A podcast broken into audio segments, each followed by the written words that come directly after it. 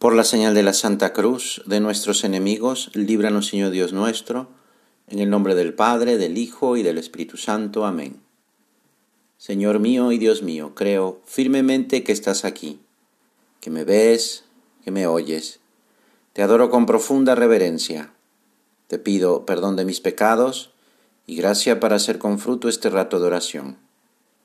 Madre mía Inmaculada, San José, mi Padre y Señor, Ángel de mi guarda, interceded por mí. Dice el Evangelio de San Lucas, cuando llegó el día fijado por la ley de Moisés para la purificación, llevaron al niño a Jerusalén para presentarlo al Señor, como está escrito en la ley. Todo varón primogénito será consagrado al Señor. Según la ley de los judíos, a los cuarenta días de nacido la madre tenía que ir al templo a purificarse y además presentar a su hijo, que por ser primogénito tenía que ofrecer una especie de pago, de rescate por él. La Iglesia descubre en este episodio una razón más profunda que el cumplimiento de una ley por parte de la Sagrada Familia.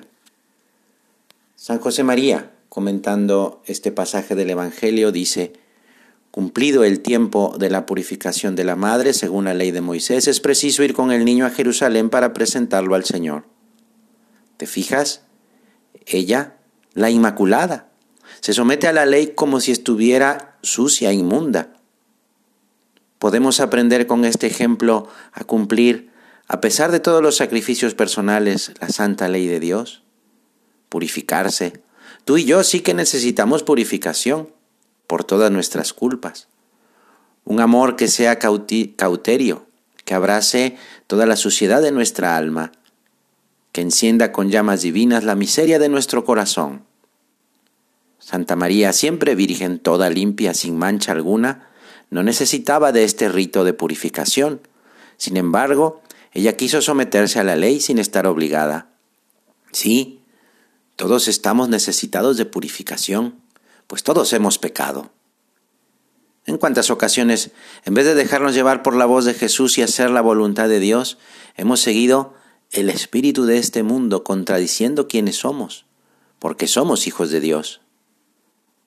Necesitamos de la misericordia del Señor, esa misericordia que es más grande que todas nuestras infidelidades, que todos nuestros pecados. La limpieza de corazón es un requisito para poder descubrir a Dios en nuestra vida, porque la impureza provoca la insensibilidad para las cosas de Dios.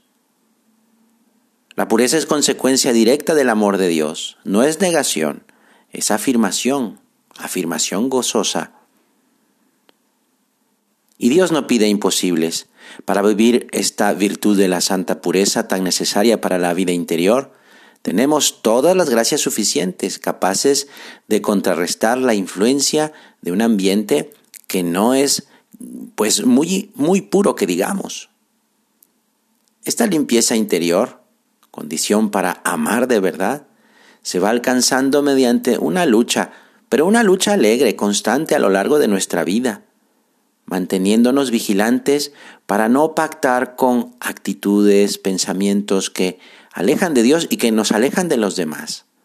Es también el fruto de un gran amor a la confesión, donde Dios nos limpia el alma y el corazón. Quizá en algunas ocasiones no sea fácil vivir como buenos cristianos en ambientes que han perdido el sentido del amor verdadero, viviendo una vida limpia, pero el Señor nunca nos prometió un camino cómodo, sino las gracias necesarias para vencer.